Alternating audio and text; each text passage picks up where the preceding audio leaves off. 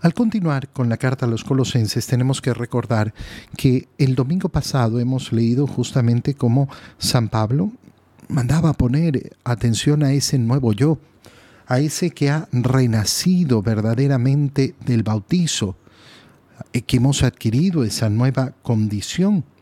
Y entonces, ahora que ustedes han resucitado con Cristo, porque eso es lo que ha sucedido con ustedes, han participado, dice San Pablo, de una nueva existencia.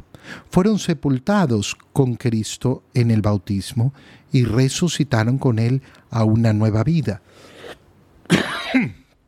y ya que han resucitado con Él, busquen los bienes de arriba donde está Cristo, sentado a la derecha de Dios.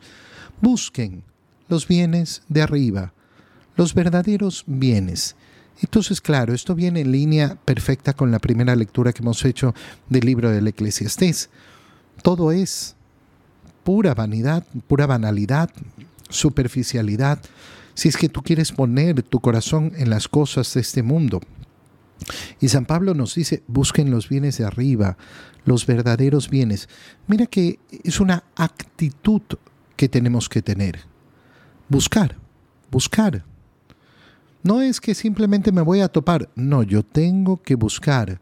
Yo soy el que tengo que salir de mí mismo para buscar y entonces poder encontrar. Busquen los bienes de arriba donde está Cristo sentado a la derecha de Dios. Pongan todo el corazón en los bienes del cielo, no en los de la tierra. Poner todo el corazón en los bienes del cielo. ¿Cuáles son los bienes del cielo? Bueno, el primer bien del cielo es la palabra de Dios, porque es la palabra que nos ilumina y que nos conduce a la verdadera fe y que nos conduce lógicamente a ese modo de obrar. A partir de esa palabra de Dios yo voy a conocer de esa revelación, voy a conocer qué es lo que quiere el Señor de mí. Y quiere que yo tenga un corazón amante de Él, en primer lugar, que me dirija a Él, que respete y ame a mis hermanos, que lógicamente para amarlo a Él, comulgue, toma y come, esto es mi cuerpo. Qué tesoro más grande. El tesoro, al final, es el amor. Pero no ese amor mal entendido, no ese amor tan superficial, no ese amor banal de sentimientos, no ese amor que lleva a las personas a pensar que yo no decido a, quién amo. No, sí, sí, sí, claro que decidimos a quién amamos. Decidimos con toda nuestra fuerza entregar nuestro corazón. Porque ustedes han muerto y su vida está escondida con Cristo en Dios. Y cuando se manifieste Cristo, entonces también ustedes se manifestarán gloriosos junto a Él. Aquello que parece insignificante será la verdadera riqueza, el verdadero triunfo. Aquello que parece insignificante será lo verdaderamente glorioso. Den muerte pues a todo lo malo que haya en ustedes. Y este es el esfuerzo al cual nos tenemos que dedicar.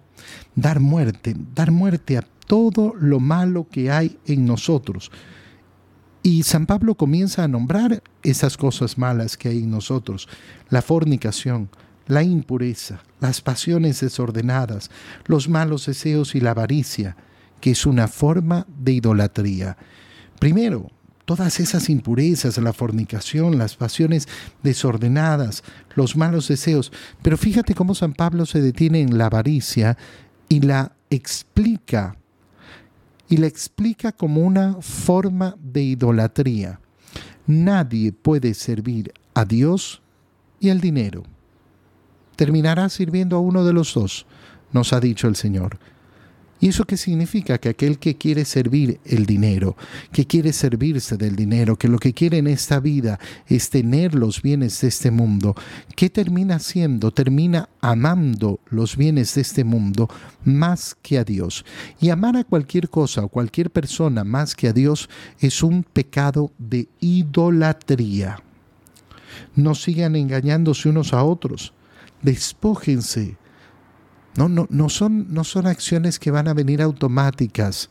Busquen, nos ha dicho, esfuércense, den muerte y ahora despóquense del modo de actuar del viejo yo.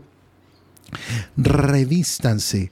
Y esta palabra es tan importante porque porque nos pone en comunicación con eh, el Antiguo Testamento, con lo que sucedió en el pecado original en el libro del Génesis, cómo el hombre se dio cuenta de que estaba desnudo y Dios lo vistió con pieles de animales. Bueno, la salvación consiste justamente en esa capacidad de que nosotros nos revistamos. Ya no es Dios el que nos viste con pieles de animales, sino que cada uno decide revestirse de qué? Del nuevo yo. ¿Y ese nuevo yo de qué está hecho? De Cristo. De Cristo. Ese revestirse de qué? Del conocimiento de Dios de ese conocimiento de Dios. Qué precioso tener el deseo en nuestro corazón de revestirnos del conocimiento de Dios.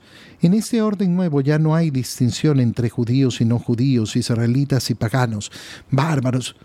Ya no existen divisiones, ya no existen distinciones.